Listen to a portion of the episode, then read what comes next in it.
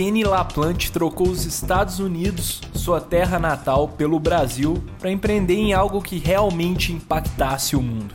Genial Care é uma health tech que tem como objetivo potencializar a evolução de crianças no espectro autista, em um modelo de negócio que mescla uma plataforma de saúde com tecnologia, acompanhamento multidisciplinar e capacitação de time clínico. No episódio da semana conversamos sobre propósito, as diferenças no mercado nacional e internacional e sobre venture capital. Tudo isso e mais um pouco daqui 7 segundos.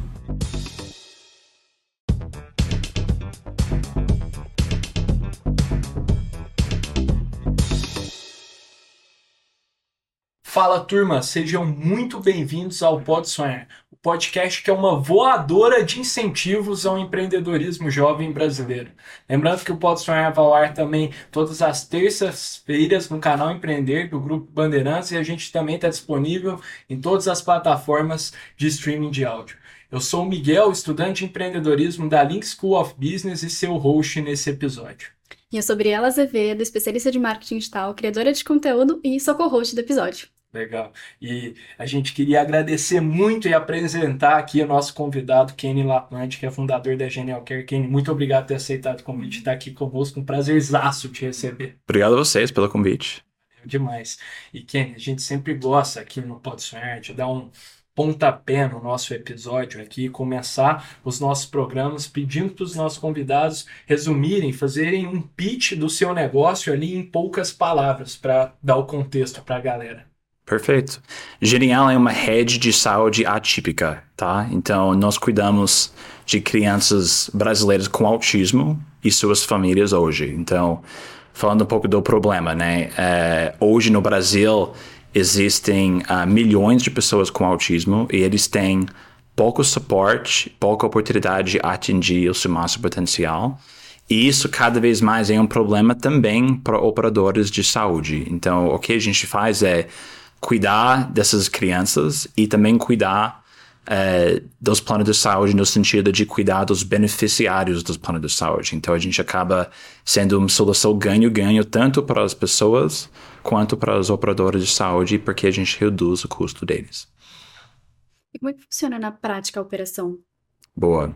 Temos diferentes partes da operação, mas de uma forma bem descomplicada.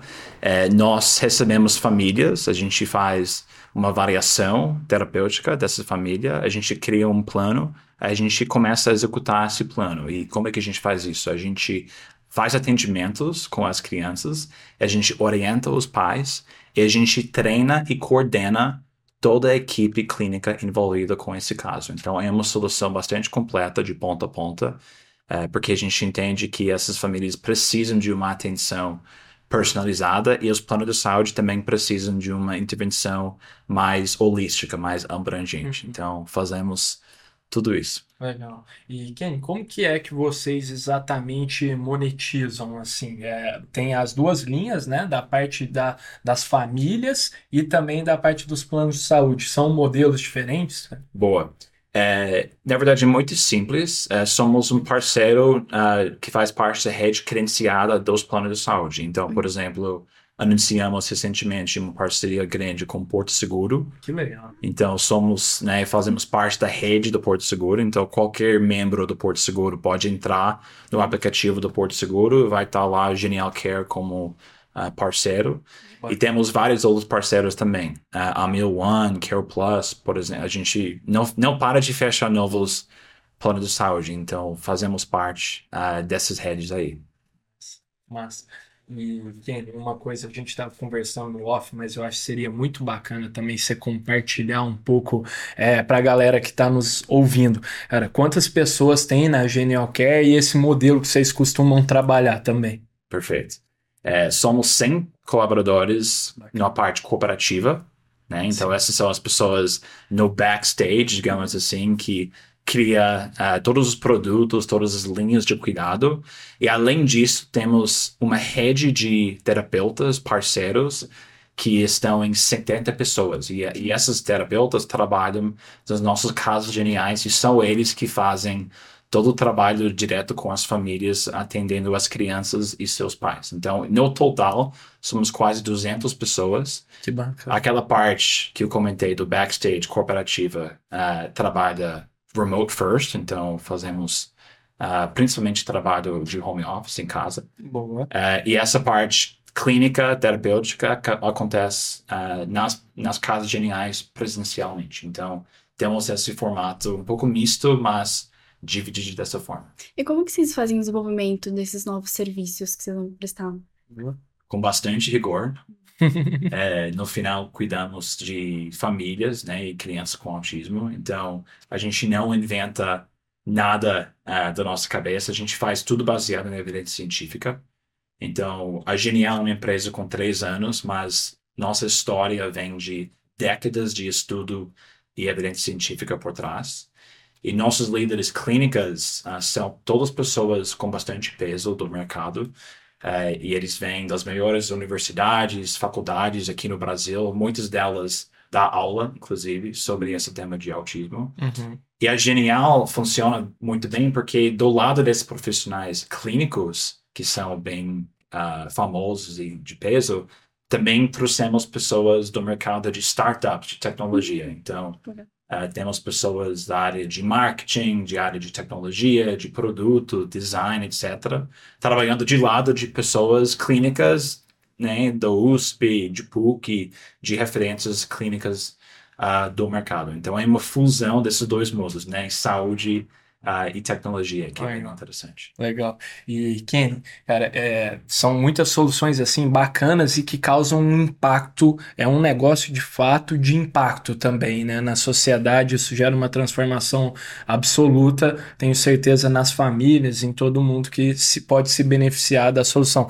Como exatamente vocês metrificam esse impacto? Se, não sei se vocês podem abrir, por exemplo, dados como faturamento ou número de famílias que é, se beneficiam Perfeito. A gente mede impacto em diversas formas.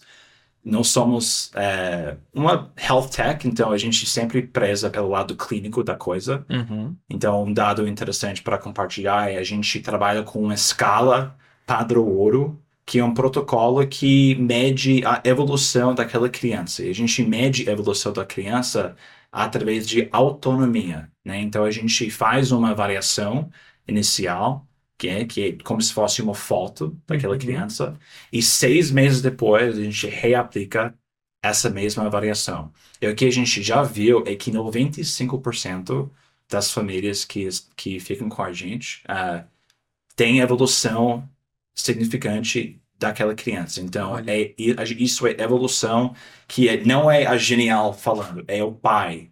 É o falando. pai que que estabelece e, a, e as pessoas é, é, o pai que vai uh, responder à uhum, entrevista que a gente faz mas é uma entrevista com bastante uh, roteiro por trás e é conduzido de uma forma muito precisa. E é muito legal porque não é é uma coisa é eu ou é genial falar que a gente faz um bom trabalho mas outra coisa é os pais perceberam a evolução da criança no dia a dia. Uhum. É, e é tudo baseado na realidade daquela família. Então, não é, ah, vamos acompanhar a evolução da criança na sala, né, na sala terapêutica, mas sim acompanhar a evolução da criança no dia a dia. Uhum. E além disso, a gente recebe vários relatos das famílias todo dia sobre, ah, a mim, meu filho, recebemos recentemente, ah, meu filho antes não falava absolutamente nada, era pré-verbal. E hoje ele não só fala, mas consegue cantar parabéns para a irmãzinha dele.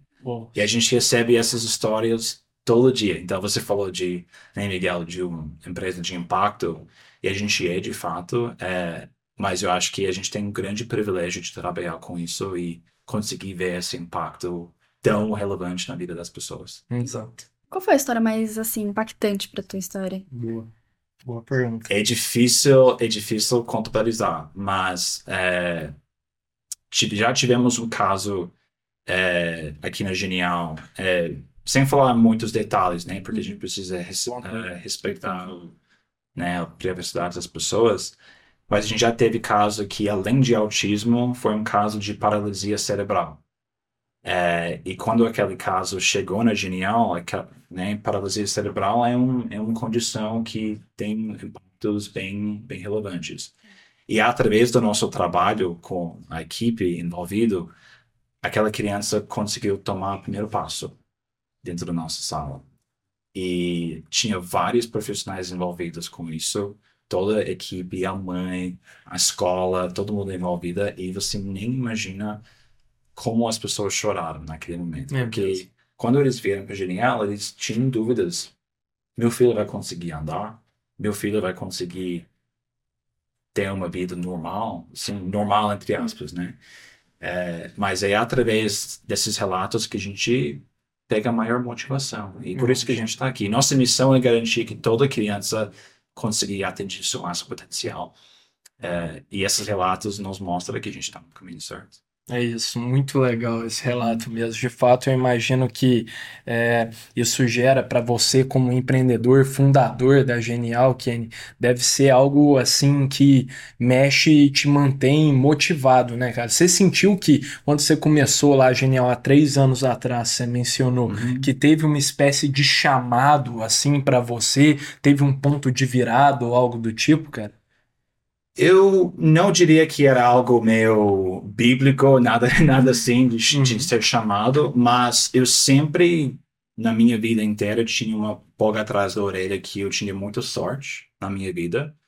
É, eu acho que vale comentar também de um lado pessoal, né, que sempre tem uma coisa pessoal por Sim, trás. claro, fica à vontade. Eu, na minha própria infância, eu tive um atraso na fala, bem relevante. Então, eh, com quatro anos eu mal falava. Então, eu comecei a acompanhar as aulas na sala especial, digamos assim, por causa de uma coisa chamada apraxia na fala, né? Que na época a gente nem sabia o que que era, mas eh, eu tive bastante intervenção precoce, tive, tive, tive um fono que me ajudava bastante. Tenho contato com essa fono até hoje, ela Olha, é figura da minha vida. Legal. É, e foi por conta disso, por conta desse suporte que eu tive, que eu consegui atingir o meu máximo potencial. né? Uhum. Então, eu tive esse privilégio, essa sorte. Então, anos depois, quando eu estava começando a pensar em empreender, em mudar para o Brasil, minha esposa é brasileira, então isso foi um fator de, que me trouxe para cá também. É, eu sempre lembrava desse momento, né, e da minha própria infância, que, putz, eu tinha muita sorte porque alguém apostava em mim, alguém me ajudou e 99% das pessoas no mundo não tem esse suporte. Então, se eu posso, se eu puder ajudar de alguma forma de criar algo que possa atingir essas pessoas, acho que vale a pena arriscar. Sim, é algo assim que, que você sentiu também, até de certo modo, na obrigação de devolver isso, talvez, Kenny, assim, para entregar essa solução para mais pessoas. É, eu, eu acredito que quem, eh, quem tem bastante eh, recursos, bastante ahm, oportunidades, tem Uhum. uma responsabilidade de give back, né? De, de dar de volta de uma certa forma. É.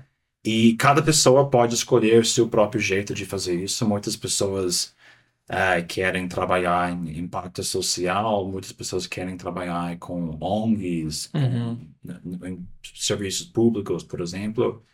Em, eu acho que tem muitas oportunidades de give back através de empreendedorismo mesmo, né? Sim. E, e construir empresas Concordo. com fins lucrativos mesmo. Eu sou capitalista, além, além de além de me importar muito sobre sobre impacto social. Eu É, acho acho- importante ter um Não são coisas opostas, né? Muita Não, gente, ó. de jeito nenhum. De É. jeito nenhum.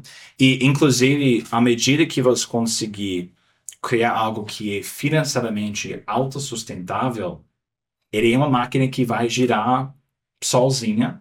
Exato. E aí você vai conseguir impactar muito mais pessoas. Então, eu acredito, pessoalmente, que é, mais coisas no mundo conseguiram ter maior impacto quando eles tiveram fins lucrativos. Hum. Ah, então, eu acho que mais empreendedores podem olhar dessa forma, que é um jeito de give back também. Claro, você tem que ter um fim importante. A gente tem uma coisa aqui na Genial que a gente fala, a gente não impacta famílias para gerar dinheiro. A gente gera dinheiro para impactar mais famílias. Legal. Então, é, é tudo sobre essa máquina que a gente quer fazer girar sozinho. É.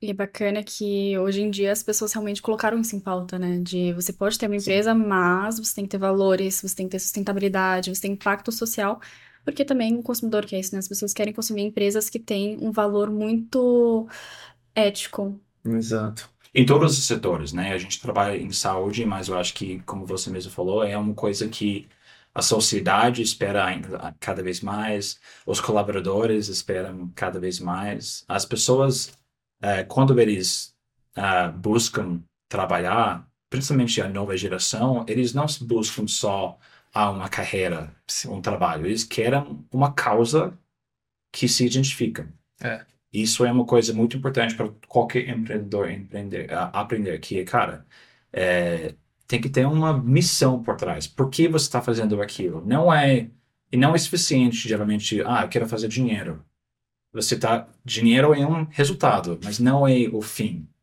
né? Eu acho que às vezes a gente é, precisa olhar mais para isso como empreendedores. É, exato. E é legal também já tem vários estudos, inclusive, né, Kenny, de empresas de impacto que provam que empresas de impacto conseguem, no médio e longo prazo, gerar mais dinheiro por causa disso né? É. Então não é só, acho que vai até além de atrair talentos da nova geração, é, tem é, provas já, estudos publicados que isso que mostram que isso se resulta e transforma em dinheiro no bolso também. Em todos os sentidos. É, pegando outro exemplo, a diversidade na sua empresa. É, eu acredito que uma empresa mais diversa, em todos os sentidos, é justo mas além disso, eu acredito que é melhor para a empresa. Né? A gente tem um, um, uma empresa bastante diversa, né? em, em diversas formas uh, na Genial. Eu acredito que isso é no nosso interesse. Uhum. Então, não é algo que a gente faz só para contar para as pessoas, para mostrar para fora, para atrair talentos, é porque é bom por si só e gera impacto uhum. uh, diante da nossa missão tinha visto uma matéria, não vou falar o dado específico porque eu não lembro, mas basicamente falando que o impacto positivo de mulheres na liderança e que uma empresa que tivesse esse misto conseguia trazer também uma sensibilidade feminina que só uma liderança masculina não teria. Uhum. Então, realmente, a gente vê que o impacto na empresa de ter essa mistura, né, de pessoas diferentes, com mentalidades diferentes, com histórias diferentes. Isso soma, né? Totalmente. É, total. E além disso, no nosso caso, como a, a, nosso produto é, é cuidado, né? A gente tem uh, uma proporção ainda mais de mulheres na Genial. Acho que em, no total somos 70% mulheres na Genial. E a gente tem uma proporção bem alta de mães também, porque nosso principal cliente, apesar que a gente trabalha com a criança diretamente, o cliente, de, de uma certa forma, é uma mãe. Sim. Né? Contrata, na, na, na maior parte dos casos. Então, ter essa sensibilidade, igual você falou, é, é mega importante, ainda mais no nosso caso aqui.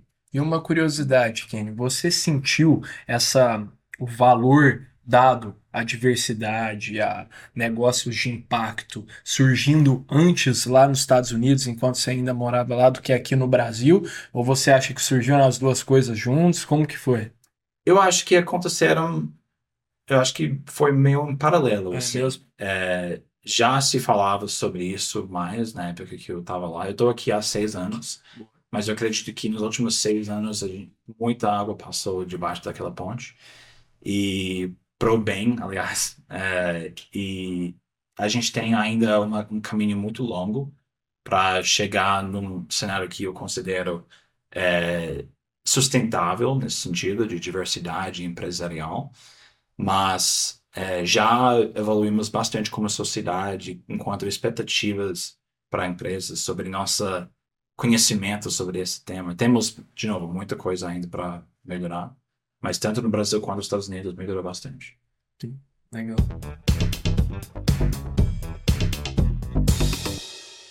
Legal.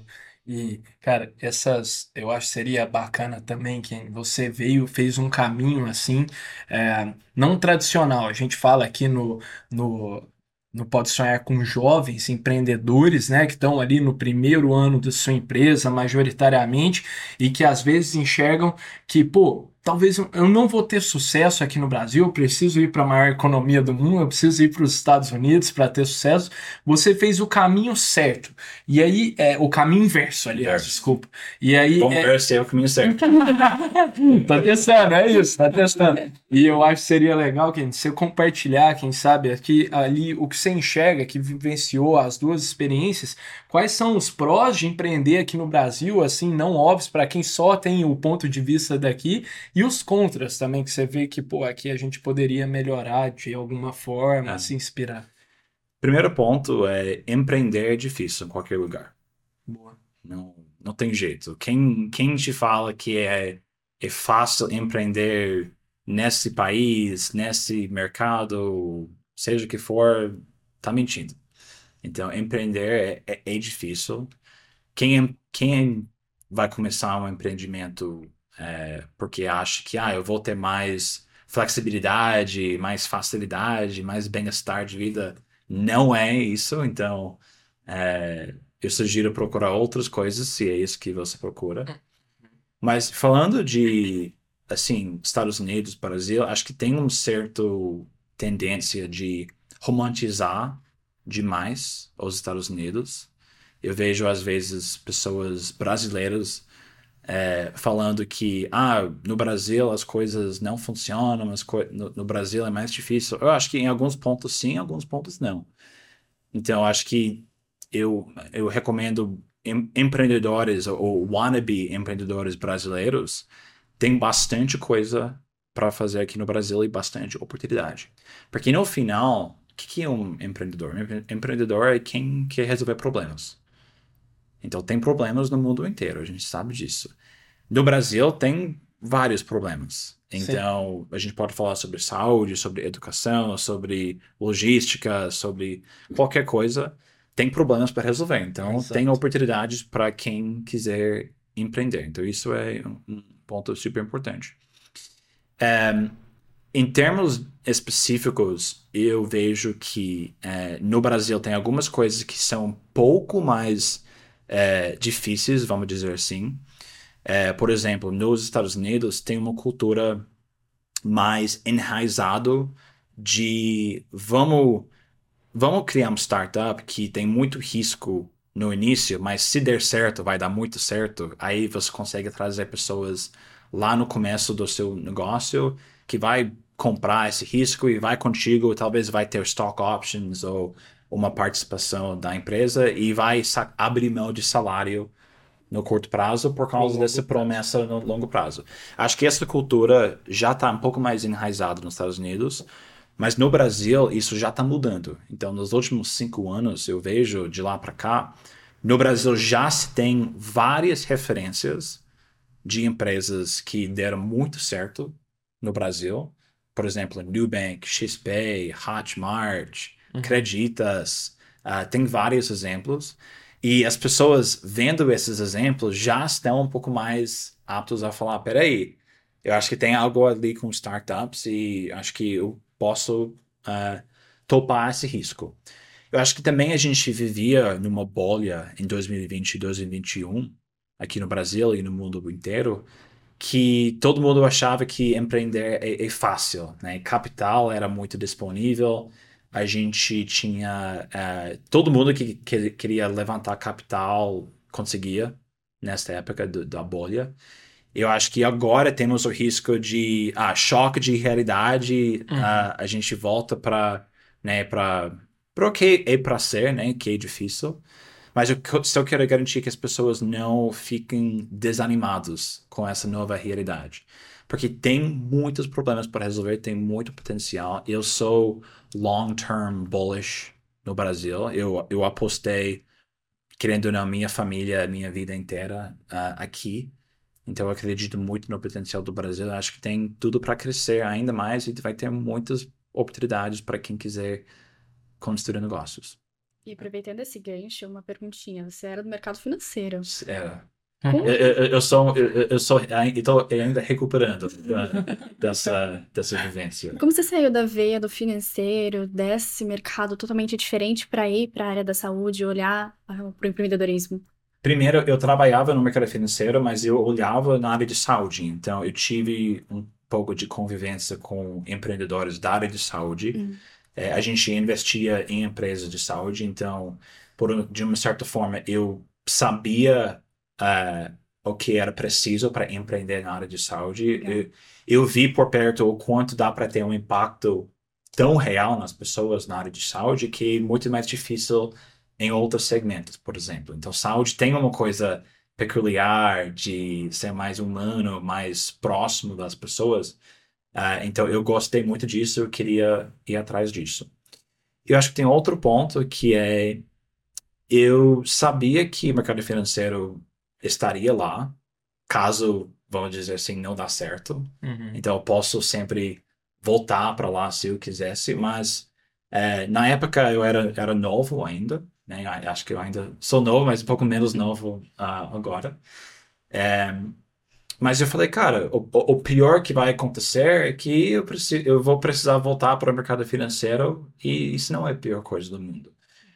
Então, se eu quiser ter um impacto direto na vida das pessoas, como a gente estava falando no, no, início, não tem melhor jeito de fazer isso do que empreender. Então, eu falei, cara, vou, vou nessa uh, e vamos embora. É isso, que legal, que bacana isso. É, trabalhou no mercado financeiro, que isso é bacana, porque está fundou uma startup, né? Captou recursos, levantou dinheiro. A gente viu aqui que você levantou, é, recebeu um aporte de 10 milhões de dólares, né? Aproximadamente 51,8 milhões de reais. E aí eu queria que você comentasse um pouco para a galera que é jovem, tá, se tá nos assistindo, igual você mencionou, pô, tá querendo endereçar uma oportunidade vê um problema que se acha, se julga capaz de solucionar, como que faz, cara, para conseguir estar tá buscando investimento? O que, que você tem que preparar? Como que funciona? Primeira coisa para dizer é que não todo negócio deve ir atrás de venture capital. Tá? Legal. Tá? A maioria, da, né, eu diria que a grande maioria das empresas no mundo não deveriam ir atrás de venture capital. Né? Venture capital é, um, é uma fonte de capital igual qualquer outra, mas ele tem algumas coisas. É um jogo específico. É um jogo específico, é perfeito essa palavra, é um jogo específico. E o que, que é esse jogo? Em Venture Capital, você quer construir algo grande. É. Então não adianta, ah, eu quero criar um. Não negócio. é médio, né, Kenny? Não basta ser. Não, médio. não é médio. E, e, eu não estou falando isso para dizer que é melhor ou pior. É, é só diferente. Então, venture capital é uma fonte de capital para quem quiser criar algo grande, né? Que, que quer resolver um problema difícil, cabeludo, mas que pode ter um impacto muito grande nas pessoas. Né? Então, a primeira coisa é venture capital não é para todo mundo. Um, quem quiser ir atrás de venture capital precisa entender esse jogo, né? Então, a primeira coisa é qual é o problema que estou resolvendo. Você me perguntou no início né, e fazer um elevator pitch. Eu comecei falando do problema. Sim. Né, porque muitas vezes as pessoas querem criar uma solução para um problema que não conhece. Eu conheço muito bem, muito profundamente esse problema que a gente está resolvendo. Eu tenho vários familiares impactados por autismo, eu mesmo fui impactado por intervenção precoce, então uhum. eu conheço muito bem esse problema e uh, sei que existe e vai crescendo no, no futuro. E é isso que os investidores querem ver. Então, é um problema grande, você conhece esse problema e você sabe um caminho para resolver esse problema. O venture capital, né, o investidor, pelo menos no início, ele sabe que sua solução vai mudar. Porque se, se existe uma coisa, uma certeza de uma startup é que vai mudar. Uhum, exato vai mudar a solução. Você vai aprender, você vai testar algo e vai ver que, cara, talvez plano A não funcionou. Vamos testar plano B. Aí você vai chegar no plano Z e finalmente tem algo que está funcionando. Mas o investidor entende isso, mas ele quer saber que você está resolvendo um problema grande que vale a pena resolver. Aí talvez um investidor de venture capital vai se interessar por isso. Mas eu quero deixa claro que não toda empresa deve ir atrás de venture capital. Isso é um erro que vejo acontece com bastante frequência. É uma coisa eu acho que seria muito legal, você falou sobre o jogo de venture capital ser, é, ser muito é, assim, particular, ser diferente dos outros. E aí é, é, tem um momento certo também para buscar acessar esses recursos, para levantar o dinheiro, porque eu vejo também que não basta também as pessoas a ambição de ser gigante, de ser uma empresa gigante, endereçar um problema gigante, mas também é, captar o dinheiro e levantar uma rodada tão relevante quanto essa que vocês levantaram, é, no momento errado, pode ser um tiro no pé, né? Uhum. Algo também que prejudica. Você acha que tem um momento certo, alguma dica para o empreendedor que está pensando nisso? Não existe um momento certo que vai ser uma regra de ouro para uhum. todos, mas o que o, o que os, o investidor enxerga é que ele pensa em fases, ele pensa em milestones, né? Então, então... É, cada investidor ele geralmente foca em um estágio específico. Então, por exemplo, um investidor que foca na fase de seed, a gente fala, né, que é o comecinho, comecinho de uma né? empresa, né?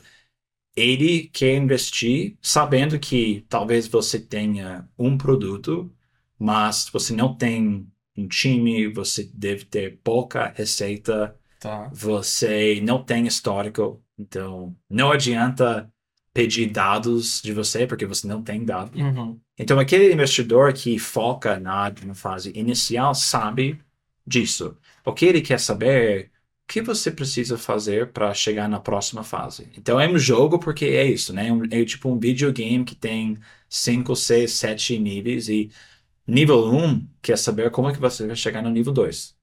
Nível 2 quer saber como é que você vai chegar no nível 3.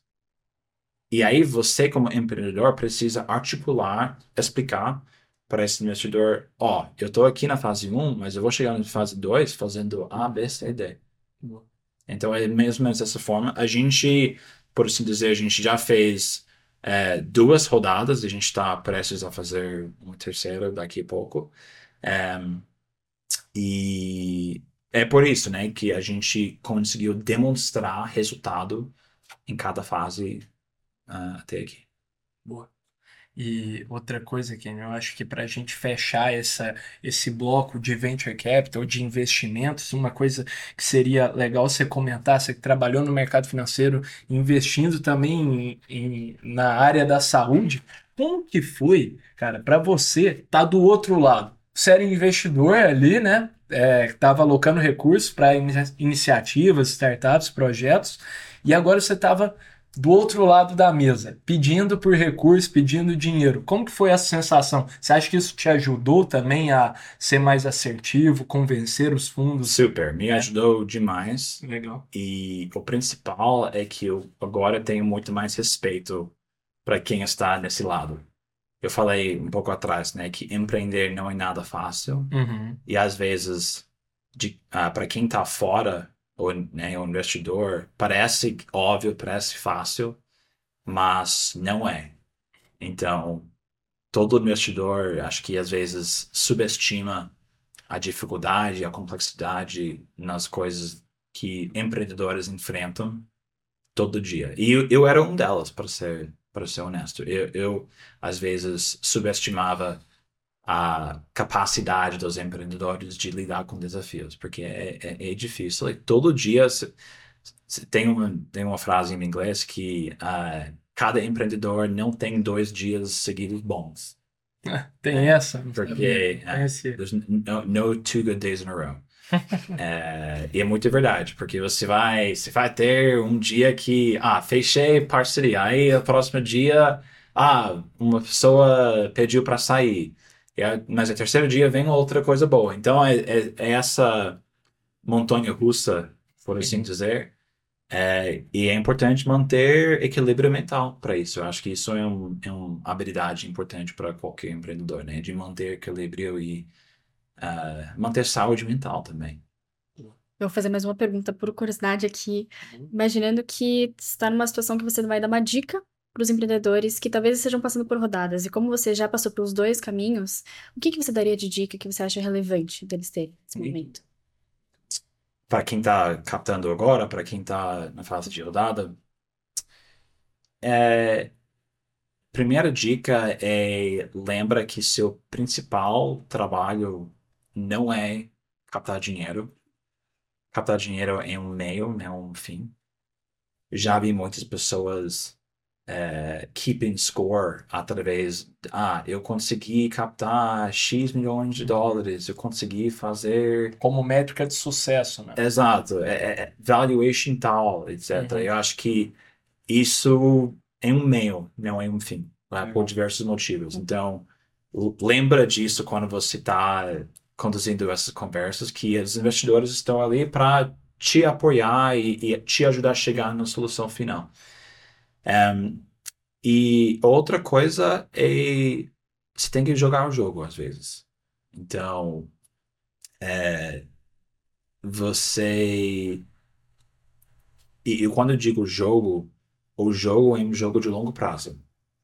Eu já vi vários empreendedores ehm, tentando surfar a onda de ah, tem muito investidor interessado, então eu vou trazer eh, quanto mais capital, melhor. E eles acabam trazendo dinheiro que eles não precisam, e isso acaba criando incentivos perversos para eles mesmos, e isso acaba prejudicando a empresa a longo prazo. Então, de novo, investimento é um meio, não um fim, e você precisa jogar o jogo pensando no longo prazo. E que o investidor também é seu parceiro no longo prazo. A gente tem investidores aqui na Genial que eu sei que vão estar com a gente em tempos bons, em tempos ruins.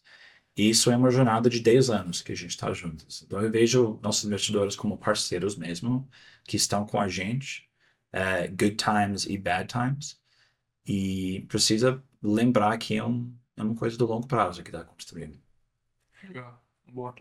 E Kenny, cara, agora estamos chegando num quadro clássico aqui do Pode Sonhar.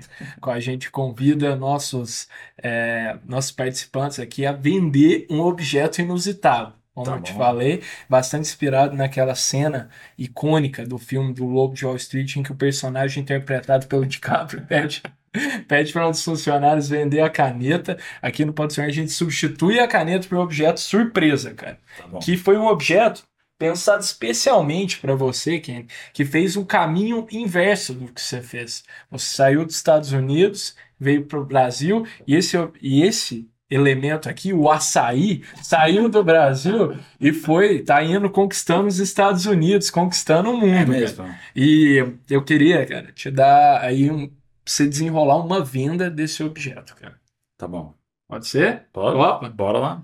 Bora lá. Vou dando um tempo para você pensar, enquanto isso eu vou dando um recado para as marcas que queiram dar voz aqui a mais empreendedores que levam informação para jovens que estão sonhando em empreender, estão no primeiro ano de suas empresas aqui, buscando informação, conhecimento, conteúdo super rico. Não hesitem em entrar em contato conosco, nós vamos ficar muito felizes em conversar com vocês. Fechou? Vamos junto. Bora lá. Nessa aqui. Ó, então vocês parecem brasileiros orgulhosos aí, Sim, né? Eu acho, eu acho que vocês têm bastante eh, pride, né? Orgulho em Sim. ser desse país, né? E vocês vestem a camisa do Brasil. Ehm, então não tem nada que, na minha visão, como gringo, representa melhor o melhor do Brasil do que um belo pacotezinho de açaí. Boa. E se você quiser saber o que todos os gringos, todo mundo lá fora estão conversando sobre em relação ao Brasil, é isso aqui. É, é um, é um belo copinho de açaí. Então, eu acho que vocês são as pessoas ideais para comprar essa pacotezinho de açaí para vestir a camisa do seu país e fazer todos os seus amigos aqui ficarem orgulhosos de vocês. Muito bom. Muito bom. Vamos levar, né, Breno? levar. Vamos levar. Aceita Pix? Aceita Pix. Você curte? Você curte? Eu te dou desconto. Tá pronto? Você curte, Kenny, um açaí ou não? Eu curto, cara. Você curte? Abriu, abriu uma lojinha, inclusive, perto da casa dos meus pais. Ah, é? Então, realmente, é uma febre. Lá fora. Lá fora. Nossa. Mas tem a mesma coisa que tem aqui, um monte de É pior. banana. É pior? lá. É muito melhor aqui no Brasil, cara. É mesmo? Muito melhor. Que que Mas eu, eu lá? curto, eu curto mesmo a versão americana, um pouco piorzinho. É mesmo?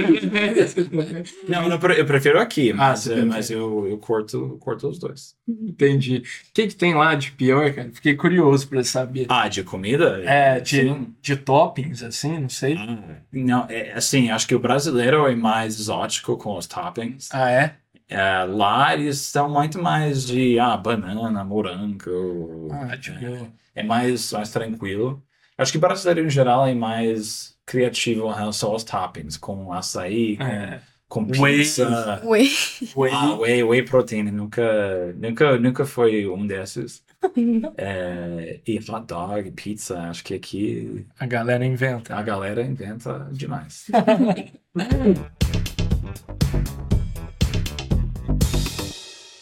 E Kenny, cara, eu acho que seria muito valioso também. Essa, a Genial, é a sua primeira in- iniciativa empreendendo, cara? Não, é, Não. já, já empreendi de uma certa forma duas vezes. As Boa. duas eram negócios pequenos, ah, e os dois, os dois eram voltados ao lado educacional. Então, eu, enfim, eram negócios pequenos, mas é, sabe o vestibular? ah, Sim, vestibular. brasileiro, é, o, a versão americana é o SAT. Eu, Tá. eu criei um playbook um, um livro mesmo sobre SAT. Eu dava aulas. Então, foi meu primeiro empreendimento híbrido, digamos assim. Uhum. Foi uma parte online e uma parte presencial. Fiz isso na faculdade. Legal. É, e depois disso, eu montei um curso sobre Excel mesmo, sobre planilhas.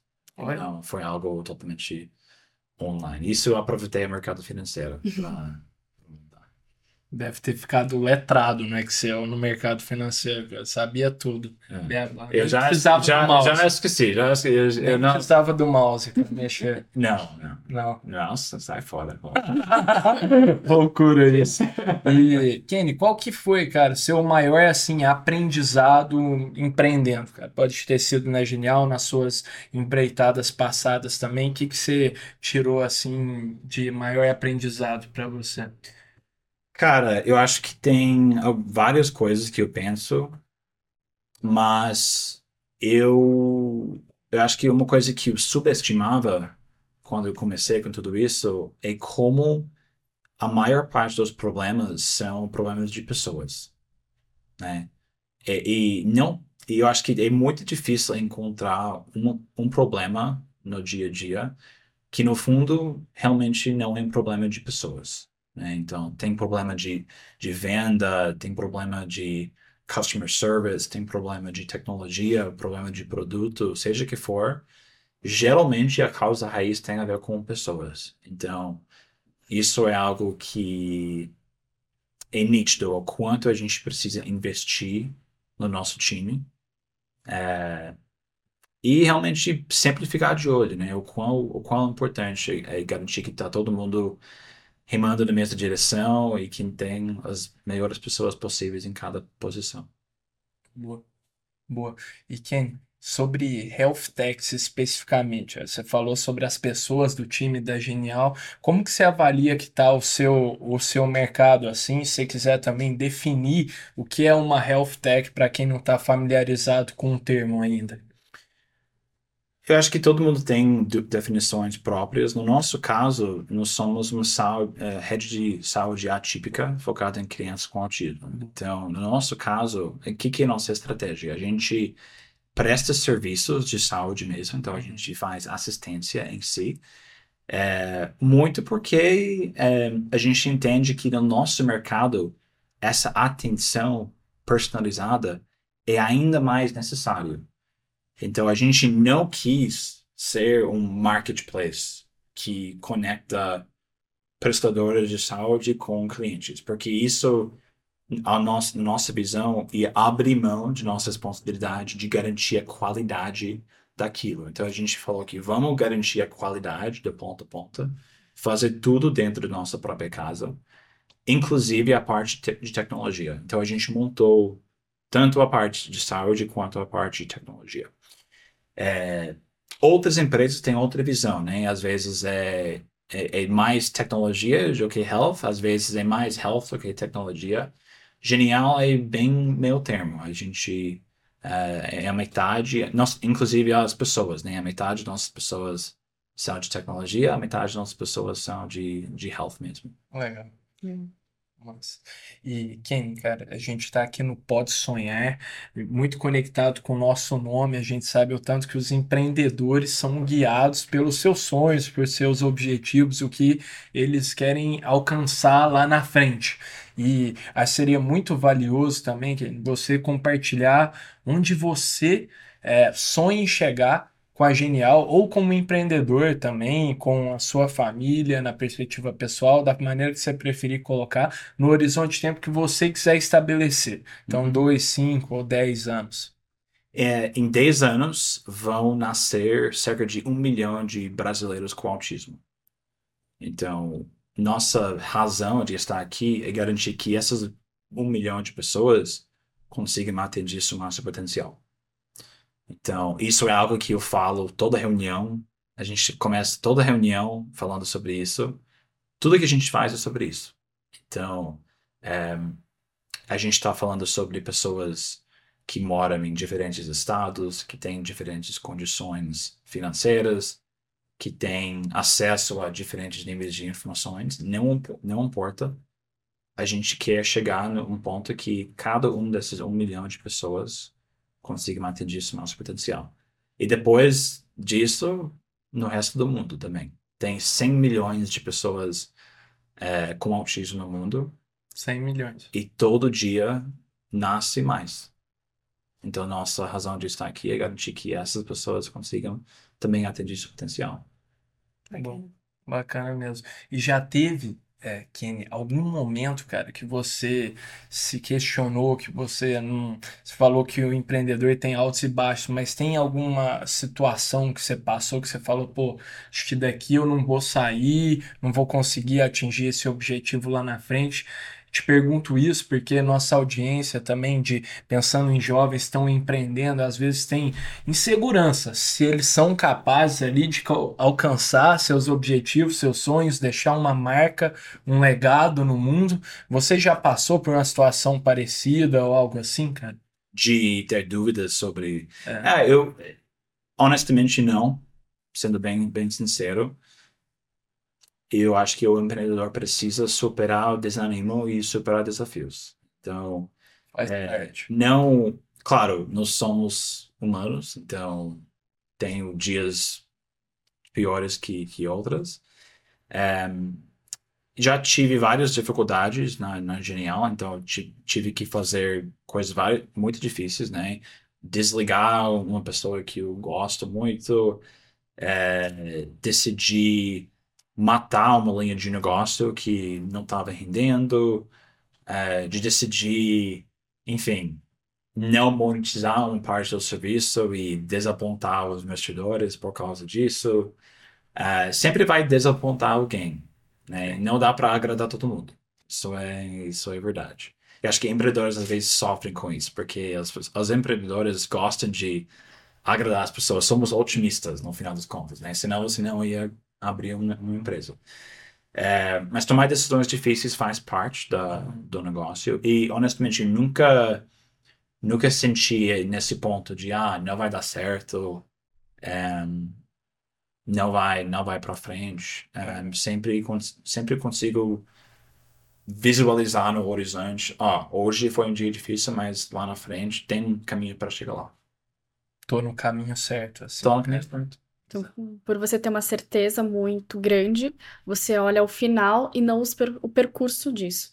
É, eu olho no. Eu acho que tem que olhar em dois momentos. Tem que olhar no resultado final, longuíssimo prazo, e tem que olhar no curtíssimo prazo, prazo do que que eu faço próximo. Então, se tiver 100 passos para chegar lá, você não precisa saber os 100 passos. Você precisa saber o último e o primeiro. Uhum.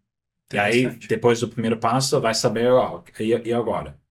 Porque vai descobrir, não adianta criar um plano extenso para chegar em todos os passos. Tem que saber alto nível, mas saber cada, um, cada passo individual não, não adianta. Então, é sempre sobre o que, que é o próximo, o que, que é a próxima jogada, digamos assim. Legal. Essa é uma baita dica, né? Eu nunca faz muito sentido, já que a única, a gente até mencionou mais cedo no episódio que a única constante, a única certeza de uma startup, de um empreendimento é a mudança, né? Você saber o primeiro passo e seu objetivo lá na frente é importante por causa que você não perde tempo é, e desperdiça de, o tempo planejando algo, o meio ali que É. você tem certeza que vai mudar, né? Ah, eu acho que outra dica também é, é criar uma distância entre você como pessoa e seu negócio. Então, eu, eu sou fundador do Genial, mas eu não sou genial na pessoa física, entendeu? Tá. Então, quando é genial deixa de fazer algo, quando acontece algo que não foi bom, é, precisamos entender, mas eu preciso entender que isso vai acontecer. Então, eu não levo isso no pessoal como se fosse parte da minha identidade, sabe? Entendi. E entender que essas coisas vão acontecer ao longo do caminho. Faz parte. Isso é legal. Com certeza. E uma coisa que eu fiquei curiosa agora para entender é como que você faz essa separação no seu dia a dia, você como pessoa e você como empresa. Essa parte eu tenho muita coisa para melhorar. Que a gente tem dois filhos pequenos em casa, tem ah, um que tem três anos, outro que tem um ano. É, eu acordo é, é uma loucura. Então, eu não, pessoas me perguntam, rotina de manhã? Não tenho rotina de manhã. Não tenho. Pelo menos agora você para pra almoçar, você me falou, né? Eu paro para almoçar agora. É, isso é uma diferença. Eu não tenho uma hora inteira, geralmente é o 20 minutos, mas eu paro. É, e, mas o, o- o meu dia a dia, assim, é, é um dia de cada vez, na verdade. Então, não, eu sou muito ah, rigoroso sobre eh, como criar planos de médio, curto, médio prazo. O que que eu preciso entregar no próximo mês, no próximo trimestre, no próximo ano, para garantir que é genial andar para frente. Mas no dia a dia, eu já sei que não tem rotina, então não vou tentar criar uma rotina forçada. Então, é, talvez está acontecendo algum problema lá na ponta, então eu vou precisar ir lá e dar uma ajuda. Outro dia tem outro tipo de problema, então eu vou ter que me, me ajustar, me organizar e saber que isso faz parte da jornada de empreendedor. Legal. Bacana demais. Eu acho que, pô, o papo é bom, passa voando, né, Kenny? E eu queria, cara, te agradecer muito por ter compartilhado tanto aqui conosco. Eu aprendi demais, de verdade. Tenho certeza que quem está nos ouvindo também. Muito obrigado mesmo. Obrigado a vocês. Foi um prazer. Prazer. Obrigada. Valeu. E para todo mundo que está assistindo, assistiu até aqui, meu muito obrigado também. Lembrando que o Pode Sonhar vai ao ar todas as terças-feiras. Nosso canal do YouTube, Pode Sonhar Podcast, em todos os streams de áudio, no canal do YouTube do Poder 360 e também no canal Empreender do Grupo Bandeirantes. Fechou? Vejo vocês na próxima, turma, e tamo junto.